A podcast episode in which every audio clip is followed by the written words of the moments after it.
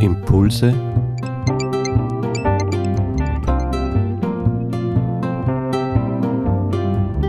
aus der Pfarrgemeinde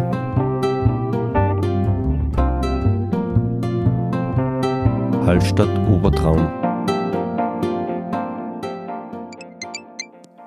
Ich begrüße euch zu unserem Impuls zum heutigen Sonntag.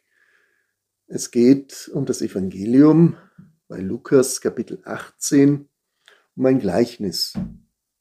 Ein eher unbekanntes Gleichnis, was sonst nicht so im Mittelpunkt steht. Es geht nämlich, wo Jesus deutlich machen will, wie wichtig das Beten ist. Und zwar nicht nachzulassen, in einer Haltung des Gebetes zu verweilen.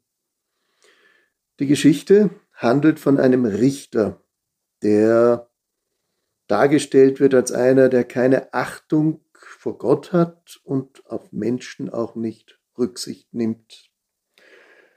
Man muss sich das vorstellen, in der damaligen Zeit gab es natürlich nicht eine Justiz, die nach Gesetzen, die aufgeschrieben und beschlossen waren, urteilte, sondern Richter waren erfahrene Menschen, die eigentlich sich auskannten oder auskennen sollten, um Recht zu sprechen. Jetzt wird dieser Richter, der als achtlos und rücksichtslos dargestellt wird, attackiert von einer Witwe. Auch wieder ein besonderer Fall.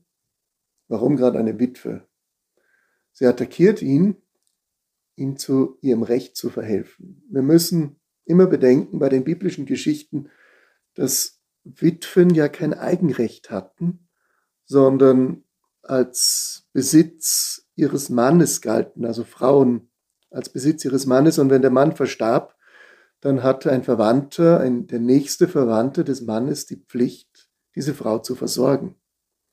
Und das geschah oft nicht. Man drückte sich. Und was blieb der Witwe anderes übrig, als zum Richter zu gehen und zu sagen, jetzt triff du eine Entscheidung, dass ich zu meinem Recht komme und ich versorgt werde. Nun, das geschah oft nicht.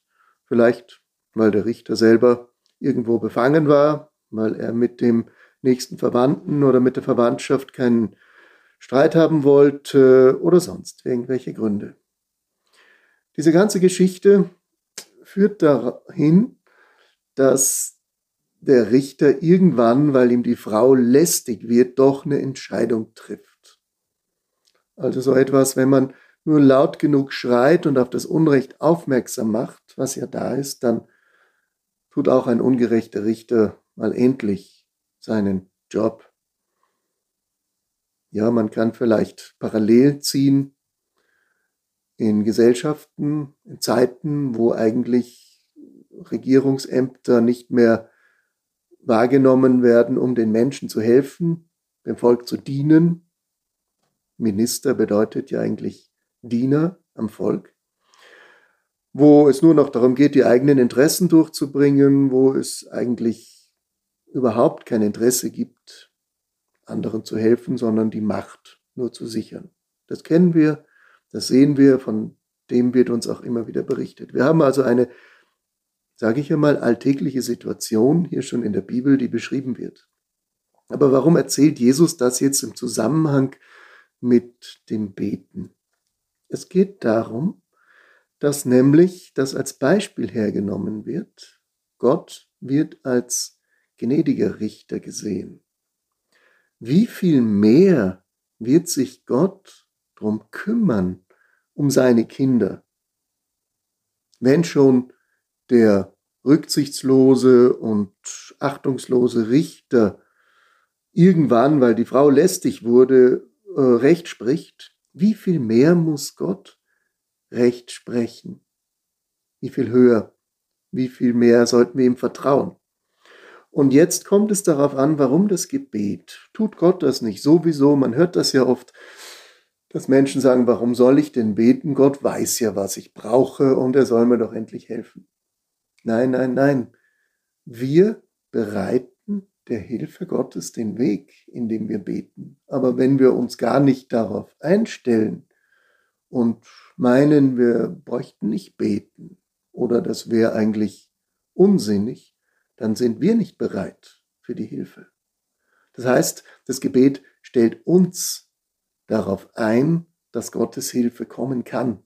Es ist so ähnlich wie wenn ich den Weg bereite, wenn ich einen Gast empfange, dieses alte Bild wird ja auch immer wieder gebracht, dann muss ich wenigstens die Tür entriegeln. Dann muss ich vom Haus aufräumen, damit er kommen kann, damit er aussteigen kann und hereinkommt, den Weg hineinfindet. Das ist hier gemeint. Du sollst beten ohne Unterlass. Bereite dein Herz für den, der kommt. Wir merken, das ist eine Botschaft, die uns schon auf den Advent einstimmt. Aber hier wird jetzt vom Menschensohn am Ende dieses Textes in Vers 8 gesprochen. Der Menschensohn, das ist der, den man erwartet, der, der kommt und der eine bessere Welt bringt. Nicht eine vorfindliche Welt einfach für gut erklärt, sondern der in unsere Herzen was hineinpflanzt, was diese Welt verändert. Das heißt, unsere Bereitschaft und unser Mittun ist hier immer von großer Bedeutung. Und deshalb ist das Gebet so entscheidend, dass wir eine bessere Welt, eine heilere Welt, eine Welt der Liebe, des Friedens ersehnen und die auch erbitten. Nicht, weil Gott schwerhörig ist, sondern weil Gott sonst nicht uns mit in sein Werk hineinnehmen kann, wenn wir nicht bereitet sind. Deshalb heißt es, sie sollen nicht nachlassen, die Jünger im Gebet, weil Jesus ihnen das deutlich machen will.